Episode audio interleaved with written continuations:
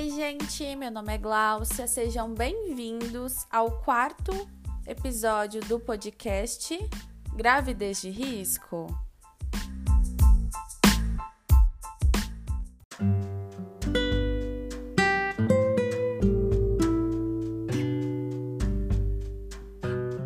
E no episódio de hoje eu vou falar sobre políticas públicas.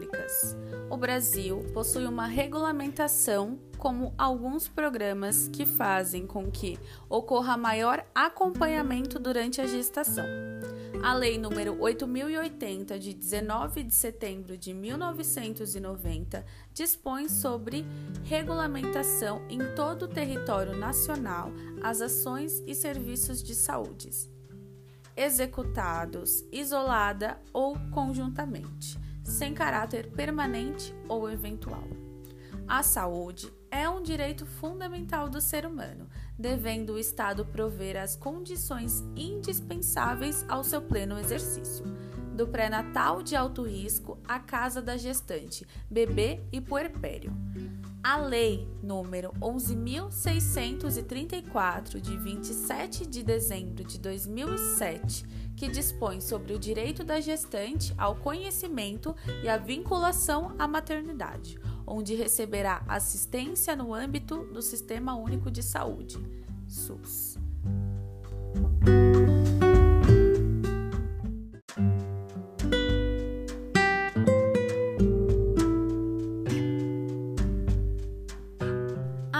Ainda vários programas que atendem a gestante e um dos principais é o PIM, Primeira Infância Melhor, que acompanha através de visitas à futura mãe, dando orientações, incentivando a participar do pré-natal e principalmente atuando na área emocional e social da mulher. Também pode-se considerar a infância saudável que também mobiliza ações em prol da gestante, orientando e abrindo portas para o desenvolvimento da gestação sadia, bem como após o nascimento do bebê. A Rede Cegonha, lançada em março de 2011 pelo governo federal, é um programa que visa garantir atendimento de qualidade a todas as brasileiras pelo SUS, desde a confirmação da gestação até os dois primeiros anos de vida do bebê. Ela terá atuação integrada às demais iniciativas do SUS para a saúde da mulher.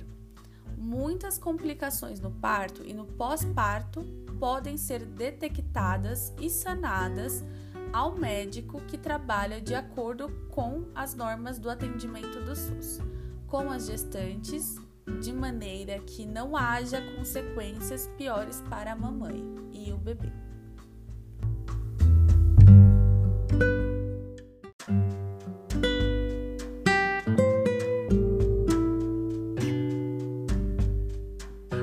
Segundo dados de estatísticas vitais disponíveis no DataSUS, mostram que no ano de 2012 nasceram vivos 58.571 pares de gêmeos e múltiplos no país.